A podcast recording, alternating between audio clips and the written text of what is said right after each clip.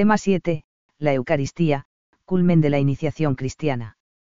Detrás de la expresión orden de los sacramentos subyacen varias cuestiones, a distintos niveles, que han sido ampliamente debatidas en la historia, los criterios que justificaron cambios de orden en su celebración, la edad adecuada o exigióle para recibirlos, la teología sobre cada sacramento y su relación con los otros dos.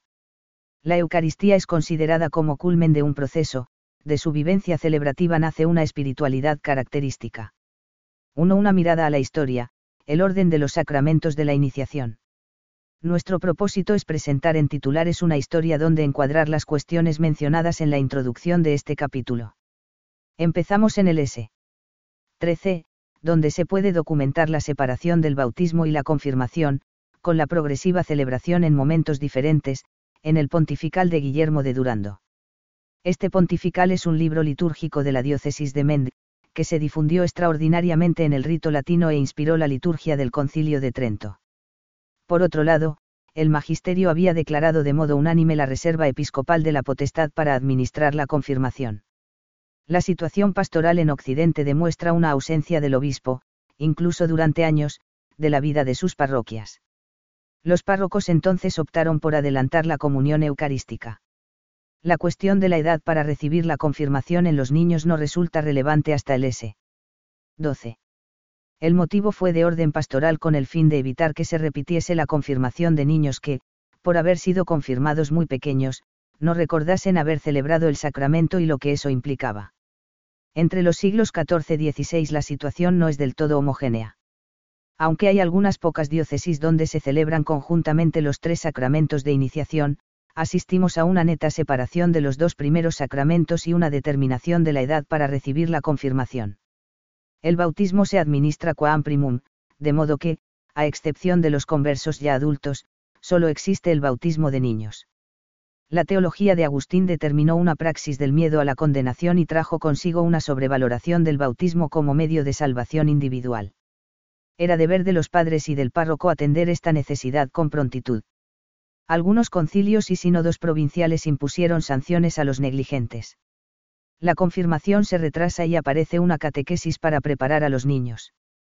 La edad de la confirmación se fija en los siete años y, en Alemania, en los doce, que Trento declara como la máxima edad posible. En la Iglesia latina se prolongó durante siglos una praxis pastoral para los niños conforme a este orden, bautismo primera comunión confirmación. Las sucesivas determinaciones sobre la edad del sujeto tampoco lo cambiaron. El decreto Quam Singulari de San Pío X, 1910, estableció como obligatorio el uso de razón para la recepción de la comunión eucarística. Y el CIC, 1917, mantuvo los siete años como la edad para recibir la confirmación. El resultado de hecho por más que no se buscó fue la anticipación de la primera comunión al final de la infancia, con un criterio psicológico cognitivo. Fue una praxis criticada por los ortodoxos en el diálogo ecuménico. La Santa Sede no ha favorecido esta praxis, ni por boca de los romanos pontífices, Benedicto IV, Bula eo quam tempore del 4 de marzo de 1745, León XIII Carta abrogata al obispo de Marsella, 22 de junio de 1897, ni por las disposiciones de la Sagrada Congregación de Sacramentos, 30 de junio de 1932, que defendió el orden tradicional de los sacramentos, bautismo, confirmación, Eucaristía. La edición y el estudio de las fuentes litúrgicas y patrísticas durante el S. XX lo corroboraban. En el S. XX, en las diócesis europeas, Francia y Alemania, entre otras, se sentía la necesidad de recuperar el catecumenado y revisar el proceso del hacerse cristiano. En el ámbito anglicano y luterano hubo debates, que acabaron trasladándose a la teología católica. Gregory Dix, años 40, planteó dudas sobre la identidad de la confirmación y su relación con el bautismo. Karl Barth criticó el bautismo de agua realizado por la Iglesia, contraponiéndolo al bautismo del Espíritu, en una visión opinable sobre la relación entre el don de Dios y la acción de los hombres. Los distintos modelos de articulación de los sacramentos de iniciación a lo largo de la historia pueden verse en este esquema, Oña Tibia, pp 227 a 229. Modelo A, confirmación inmediatamente después del bautismo por el obispo. Hasta que se extendió el bautismo de niños, fue el más practicado en Oriente y Occidente durante los primeros cuatro siglos Niños y adultos eran iniciados con el orden ejemplar, bautismo, confirmación, Eucaristía, celebrados por el mismo ministro, el obispo. Modelo B, confirmación inmediatamente después del bautismo por el presbítero. Es el modelo recuperado por el RICA, que se ha vivido en Oriente desde el S. 4 hasta nuestros días, y en España del S. 4 al octavo principalmente para niños de corta edad. Ha sido propuesto por algunos como la solución ideal, para niños de 5 a 7 años, que nos acercaría a nuestros hermanos orientales. Modelo C, confirmación por el obispo cuanto antes, tras el bautismo por el presbítero. En uso en la mayoría de las iglesias de Occidente hasta el año 1000. Implicaba o el traslado de los confirmandos a la catedral o la espera a la visita pastoral del obispo. Se respetaba el orden tradicional. Modelo de, confirmación por el obispo, hacia los siete años, antes de la primera comunión. Desde el S. 13 es una práctica frecuente en las iglesias de Occidente. Tan solo se diferencia del modelo anterior en la edad del sujeto. Modelo E, confirmación después de la primera comunión. Así sucedía en Occidente durante la Edad Media, donde se celebraba la Eucaristía sin esperar a la confirmación. En algunos lugares se retrasó por motivos pastorales la edad para recibir la confirmación, pero no la comunión. El decreto de Pío X, Quam Singulari, 1910, dio como válido este modelo. Después de la comunión existe un año de catequesis específica para la confirmación. Modelo F, confirmación por el obispo en la edad escolar antes de la primera comunión y una celebración sacramental al final de los estudios. Fue una propuesta de los años 50 que tuvo cierto eco en el Concilio Vaticano II. Busca salvar la unidad y el orden tradicional e introduce una celebración donde los jóvenes expresen públicamente su compromiso personal de vida cristiana. De este modo piensan algunos se da un paso en el diálogo y acercamiento con las iglesias de la Reforma protestante. Como se ve, la práctica de la confirmación ha variado y es el sacramento bisagra en la estructuración del proceso de la iniciación. En el fondo hay dos escuelas enfrentadas, la que hace prevalecer la acción de Dios en el sacramento, liturgistas y teólogos dogmáticos, y la que defiende la necesaria idoneidad y preparación del sujeto que lo recibe, pastoralistas. La primera tiende a respetar la unidad bautismo-confirmación y a no diferir la segunda, la otra escuela da peso a las exigencias propias de la edad adulta, perfección en vistas de la fe vivida y de la misión, y la coloca al final de la infancia. Es un modo de hablar confuso, porque la madurez cristiana y la edad adulta no coinciden necesariamente con la edad natural, Catecismo, N 1308. Llegamos entonces al Vaticano II. Mediante los sacramentos de la iniciación cristiana, el bautismo, la confirmación y la Eucaristía, se ponen los fundamentos de toda vida cristiana. La participación en la naturaleza divina, que los hombres reciben como don mediante la gracia de Cristo, tiene cierta analogía con el origen, el crecimiento y el sustento de la vida natural. En efecto, los fieles renacidos en el bautismo se fortalecen con el sacramento de la confirmación y, finalmente, son alimentados en la Eucaristía con el manjar de la vida eterna, y, así por medio de estos sacramentos de la iniciación cristiana, reciben cada vez con más abundancia los tesoros de la vida divina y avanzan hacia la perfección de la caridad. Pablo VI, Cansta Post. Divinae Consortium Naturae, CF. Ritual de iniciación cristiana de adultos, prenotandos 1 a 2, CCE, N 1212. Este es el marco doctrinal de la fe verdadera en el que situar la iniciación cristiana.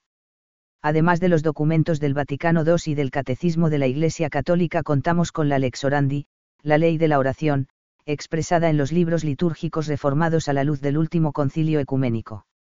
Aparte de cuanto ya se dijo, CFA ARCAP 5, los libros reformados son el resultado de recuperar y vivir la unidad de la iniciación con una orientación eucarística, conforme al orden celebrativo heredado de la tradición patrística antes del SV. El Rica recuperaba el catecumenado, tan necesario para la situación de muchas diócesis donde acuden personas adultas que no recibieron la fe ni de sus familias ni de su entorno social y barra o parroquial. Constituye el libro de referencia para los otros dos rituales. El Rica evita hablar de primera comunión, es la primera participación eucarística de los neófitos, donde encuentran la consumación de su iniciación cristiana, N36. Da indicaciones celebrativas que consideramos en el siguiente apartado.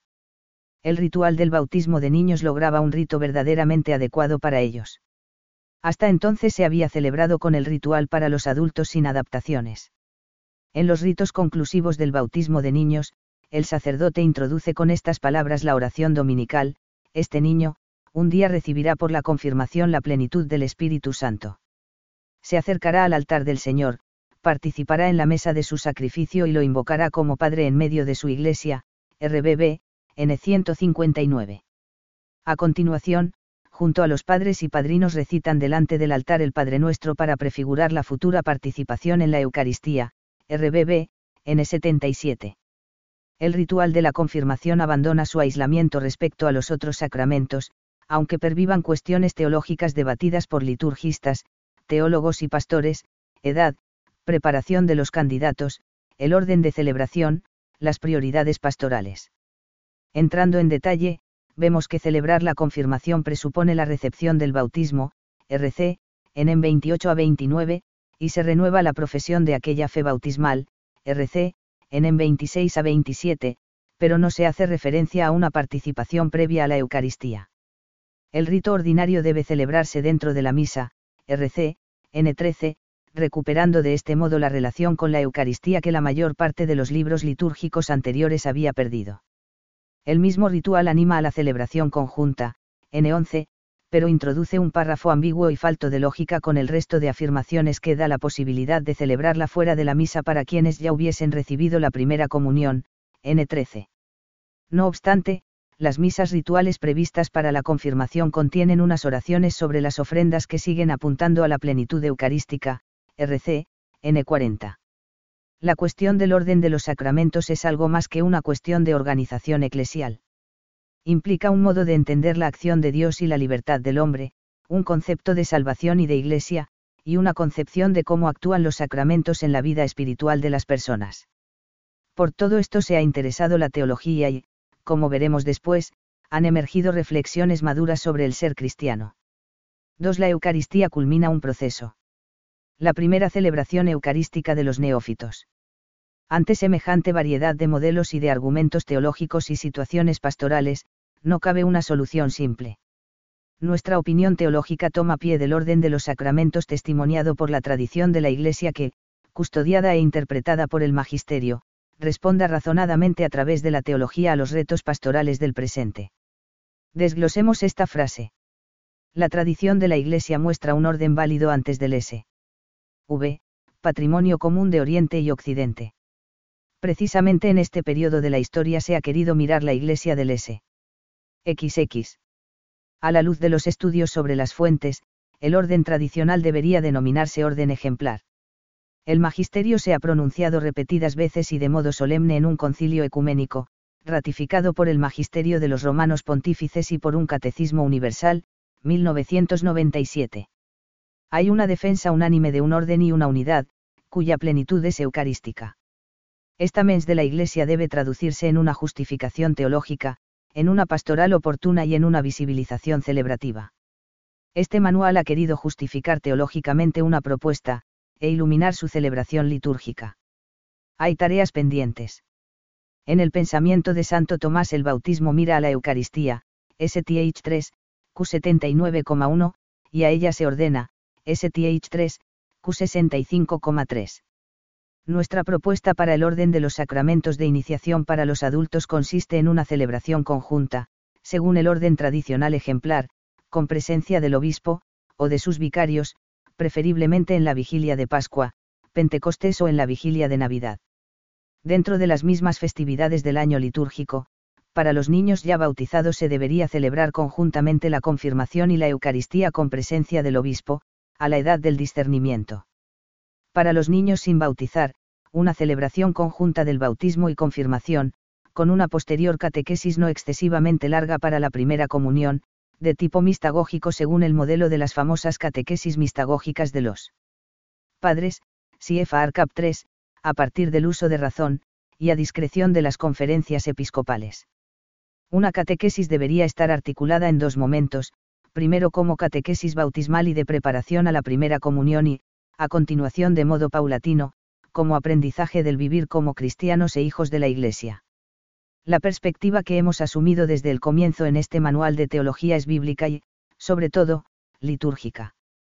Para San Juan Crisóstomo, in Exodum, 27, toda la iniciación cristiana es una imitación sacramental del éxodo de Egipto por parte del pueblo elegido, después de experimentar las aguas primordiales, del diluvio, del mar rojo y de la nube, los judíos fueron alimentados por el maná. Así los cristianos llegan al alimento eucarístico después de la experiencia del agua, bautismo, y del crisma, confirmación. El bautizado, como el pueblo elegido, desea los bienes de la tierra prometida, de la que el maná es un signo y preludio. San Pablo autoriza previamente esta interpretación en 1 CO 10,1 a 6. En el Catecismo leemos, la primera comunión eucarística.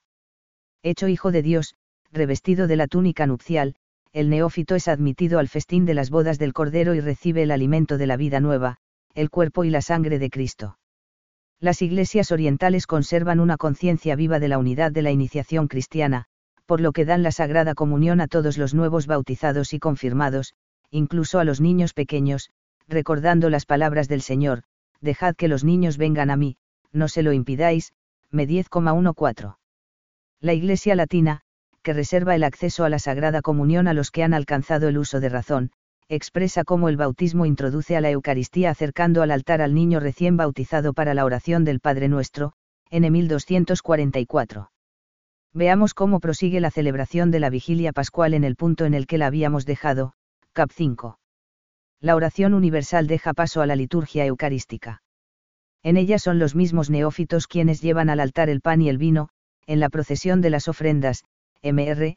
N60, una procesión del todo singular, porque son ellos, iluminados y dispuestos para recibir el pan de vida, los encargados de acercar al altar ara dedicada para siempre al sacrificio de Cristo y, mesa del Señor, como dice el ritual de su dedicación, N93, los dones que simbolizan la entrega del culto espiritual de todos sus hermanos en la fe. Es una procesión insólita de quienes han sido del todo regenerados, los radicalmente inocentes que se acercan al altar, signo de Cristo el Inocente, HB 7,26. Junto con quienes les han acompañado en su camino catecumenal recibirán la comunión eucarística, culmen de la iniciación y centro de toda la vida cristiana, MR, N64, bajo las dos especies. El misal romano, N65 permite que comulguen bajo las dos especies tanto los padrinos, como los padres y cónyuges católicos y sus catequistas. Si el obispo diocesano lo autoriza, se anima a que todos los presentes puedan recibirla también bajo las dos especies. Con su lenguaje simbólico la liturgia muestra la realidad profunda de la celebración de la Eucaristía, como celebración de la Pascua del Señor con el nuevo pueblo de Dios. La Eucaristía nos hace descubrir y vivir el ligamen con los demás bautizados. Por eso la invocación al Espíritu Santo llamada epíclesis de comunión en las plegarias eucarísticas testimonia una misma petición, hacer de la asamblea que celebra un cuerpo eclesial cuya cabeza es Cristo te pedimos humildemente que el Espíritu Santo congregue en la unidad a cuantos participamos del cuerpo y la sangre de Cristo, p 2. Te pedimos humildemente, Padre Santo, que nos aceptes también a nosotros, juntamente con tu Hijo, p Reconciliación 2. El Catecismo insiste, la unidad del cuerpo místico, la Eucaristía hace la Iglesia. Los que reciben la Eucaristía se unen más estrechamente a Cristo. Por ello mismo, Cristo une a todos los fieles en un solo cuerpo, la Iglesia. La comunión renueva, fortifica, profundiza esta incorporación a la Iglesia realizada ya por el bautismo. En el bautismo fuimos llamados a no formar más que un solo cuerpo, CF1CO 12,13. La Eucaristía realiza esta llamada, el cáliz de bendición que bendecimos no es acaso comunión con la sangre de Cristo, y el pan que partimos no es comunión con el cuerpo de Cristo. Porque aun siendo muchos, un solo pan y un solo cuerpo somos, pues todos participamos de un solo pan, 1 CO 10,16 a 17, N 1396. En el siguiente apartado procuramos exponer cómo la fe celebrada en la liturgia apunta a un modelo del cristiano adulto con una espiritualidad bautismal y eucarística. Tres apuntes para una espiritualidad bautismal y eucarística. Válidas para todos, pero aplicadas a los laicos, Juan Pablo II decía estas palabras, la vocación a la santidad hunde sus raíces en el bautismo y se pone de nuevo ante nuestros ojos en los demás sacramentos, principalmente en la Eucaristía. Revestidos de Jesucristo y saciados por su Espíritu, los cristianos son santos, y por eso quedan capacitados y comprometidos a manifestar la santidad de su ser en la santidad de todo su obrar. El apóstol Pablo no se cansa de amonestar a todos los cristianos para que vivan como conviene a los santos, F5,3, ex apost. Christi Fideles Laici, 30 de diciembre de 1988, N16. Este es el horizonte donde se vive la existencia cristiana. Conscientes de los dones recibidos y sostenidos por ellos, los cristianos testimonian su fe entre sus iguales. Pero esta conciencia no parece patrimonio asumido, porque para muchos los sacramentos son momentos sagrados puntuales y desconectados del resto de su vida. La primera tarea pastoral y en la enseñanza de la religión es una adecuada explicación de la mística de los sacramentos.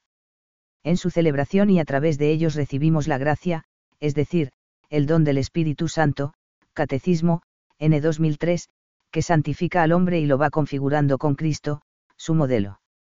El bautismo es sacramento raíz, puerta de los sacramentos, que nos pone en contacto con la Pascua de Cristo y, por tanto, con una vida nueva, sellada de inmortalidad y llamada a vivificar todos los aspectos de la propia existencia. La confirmación implica recibir, como los primeros discípulos, un don pentecostal que perfecciona la gracia del bautismo y nos prepara para la misión de anunciar públicamente nuestra fe en toda circunstancia, con nuestras palabras y obras. Cada aniversario de estos eventos salvíficos irrepetibles debería ser vivido como fiestas de la fe. En el rito ambrosiano propio de la diócesis de Milán se vivía antiguamente la costumbre de la Pascua anotina, el aniversario del nacimiento a la vida nueva en Cristo. Actualmente se revive la memoria del don bautismal cada día en las vísperas en ese rito. La mística de los sacramentos es un concepto que quiere subrayar que en su celebración se tiene una experiencia cognoscitiva, afectiva, ritual y transformante del misterio de Cristo. Aquí místico destaca la gratuidad y la pasividad intimidad ante el don. El catecismo afirma, el progreso espiritual tiende a la unión cada vez más íntima con Cristo. Esta unión se llama mística, porque participa del misterio de Cristo mediante los sacramentos, los santos misterios y, en él, del misterio de la Santísima Trinidad. Dios nos llama a todos a esta unión íntima con Él, aunque las gracias especiales o los signos extraordinarios de esta vida mística sean concedidos solamente a algunos para manifestar así el don gratuito hecho a todos, N 2014. La segunda tarea para una espiritualidad bautismal eucarística es redescubrir el papel esencial del Espíritu Santo en la dinámica de la vida en Cristo y en su Iglesia. El trato asiduo y la escucha de las mociones interiores del Espíritu son camino seguro para vivir la filiación divina, así lo enseñaba San Pablo, RM 8, LSS. Haber separado la confirmación del bautismo la ha convertido en un sacramento independiente, el del testimonio y de la fuerza la excesiva acentuación pastoral en el compromiso, su presentación en términos militares de lucha y la catequesis deficiente y muchas veces minoritaria no son ni la solución, ni toda la verdad de este sacramento. Hemos podido subrayar excesivamente el papel de la libertad humana y dar entrada a una espiritualidad que encierra un criptopelagianismo. Los niños desde pequeños son especialmente sensibles al mundo sobrenatural y a la oración sencilla, el don del Espíritu viene en su ayuda. La liturgia de la Iglesia es la acción sagrada por excelencia y su eficacia no es igualada por ninguna otra, SC, N10. Esta convicción es patrimonio común de los santos padres de la Iglesia y los padres del Vaticano II cuando quisieron reavivar la dimensión misionera de la Iglesia en el S. XX. Al mismo tiempo, la liturgia no es la única actividad eclesial, porque va acompañada del anuncio del querigma en las circunstancias actuales y para el hombre de cada época, y del servicio de la caridad, SC, N9. Por tanto, no todo se arregla con los sacramentos ni tampoco sin ellos, no toda la vida de una parroquia se reduce a la administración de sacramentos, pero tampoco debería desatenderse esta misión. Estas consideraciones ayudan a plantear la tercera tarea de una espiritualidad que vive de los sacramentos frecuentes, Eucaristía y penitencia, en la memoria de los aniversarios personales, bautismo, confirmación, primera comunión, matrimonio u ordenación, abierta a la espiritualidad del año litúrgico y de las demás celebraciones sacramentales. Esta celebración continua de los misterios que nos dieron nueva vida, prefacio y de cuaresma, son ocasión para el don del Espíritu que nos transforma en miembros de Cristo y en cuerpo eclesial. La espiritualidad eucarística asume el papel central de la misa dominical, que se puede expandir a las celebraciones eucarísticas diarias, a la liturgia de las horas y a la adoración eucarística en el lugar de la reserva. El culto de los cristianos es en espíritu y en verdad, y en 4, 23, y no conoce lugares exclusivos. Su fundamento está en los sacramentos recibidos y su dinámica, en el ofrecimiento de la propia vida, alegrías, proyectos, trabajos, dificultades, relaciones personales, en el altar del corazón y en el altar eucarístico. La vida después de la celebración se caracterizará por la alabanza, la acción de gracias y la evangelización de todos los ambientes.